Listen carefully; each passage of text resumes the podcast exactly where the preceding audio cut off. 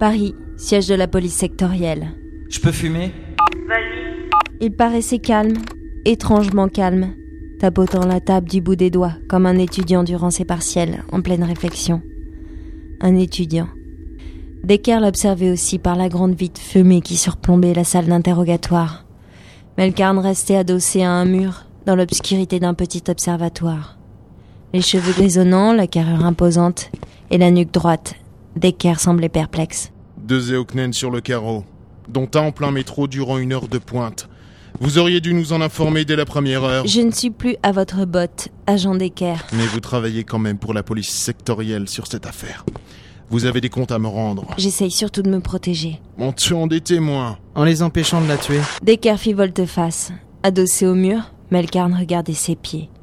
Il leva juste les yeux sur Decker avant de replonger dans la contemplation de ses bottes. Vous n'avez pas fait de carton, vous Ils m'ont distancé dans l'escalier.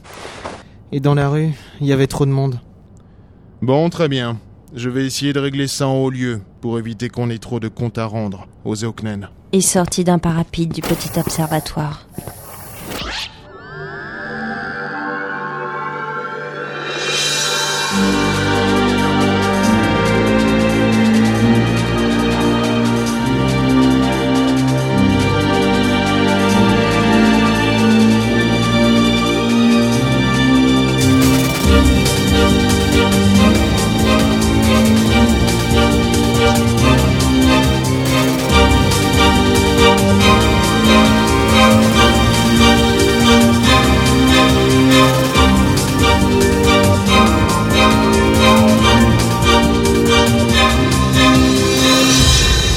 La ligne.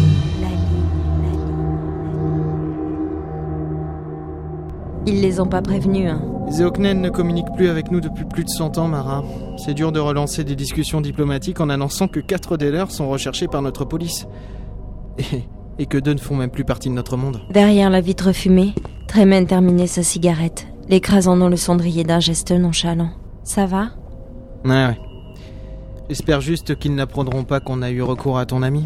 Enquêter de façon illégale, c'est pas comme ça que j'imaginais le boulot. Kaz sait très bien se protéger, Melkarn. C'est pas pour lui que j'ai peur. C'est pour nous. Pour nous Vous auriez peur de la main qui vous nourrit, Melkarn Faites attention, vous allez finir comme moi. J'ai marché jusqu'à la porte. Ouais. Moi, je prendrais plus cher pour mes passes, Mara. Je ne sais pas si nous avancions. Nous devions enquêter sur un simple vol. Mais à mesure qu'un élément nouveau arrivait, il posait plus de questions qu'il ne donnait de réponses. J'avais l'impression d'être le petit écrou d'une gigantesque machine sans savoir à quoi elle servait. Bon, à nous deux. Ah, c'est vous. Sébastien ne se tourna même pas, restant sur sa chaise, le regard dans le vide. Il me jeta un bref coup d'œil lorsque je contournais la grande table en fer pour lui faire face. Vous ne vous asseyez pas. J'ai des hémorroïdes. Vous commencez toujours les interrogatoires de cette façon? J'essaye de changer par rapport au précédent. Sébastien Tremen, chef de file d'un des mouvements étudiants les plus importants sur Paris. Vous faites quoi, Tremen, tous ensemble, tes petits copains et toi?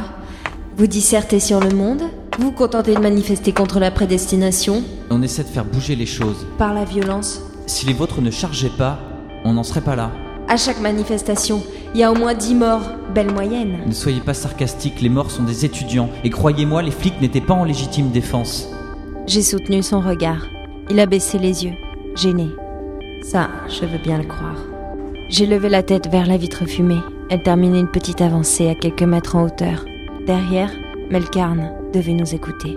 Vous regardez si vous pouvez deviner votre collègue? J'ai tout de suite baissé les yeux vers Sébastien et contemplé ses mains à plat sur la table. Écoute-moi bien, Sébastien. Il est plus ici question de mouvement étudiant.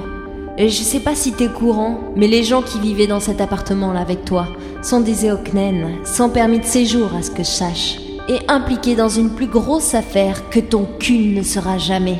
J'espère que je parle bien ta langue et que tu m'as comprise. Ça, je vous comprends. Mais ce dont je ne suis pas sûr, c'est si vous, vous allez comprendre dans quoi vous vous êtes fourré.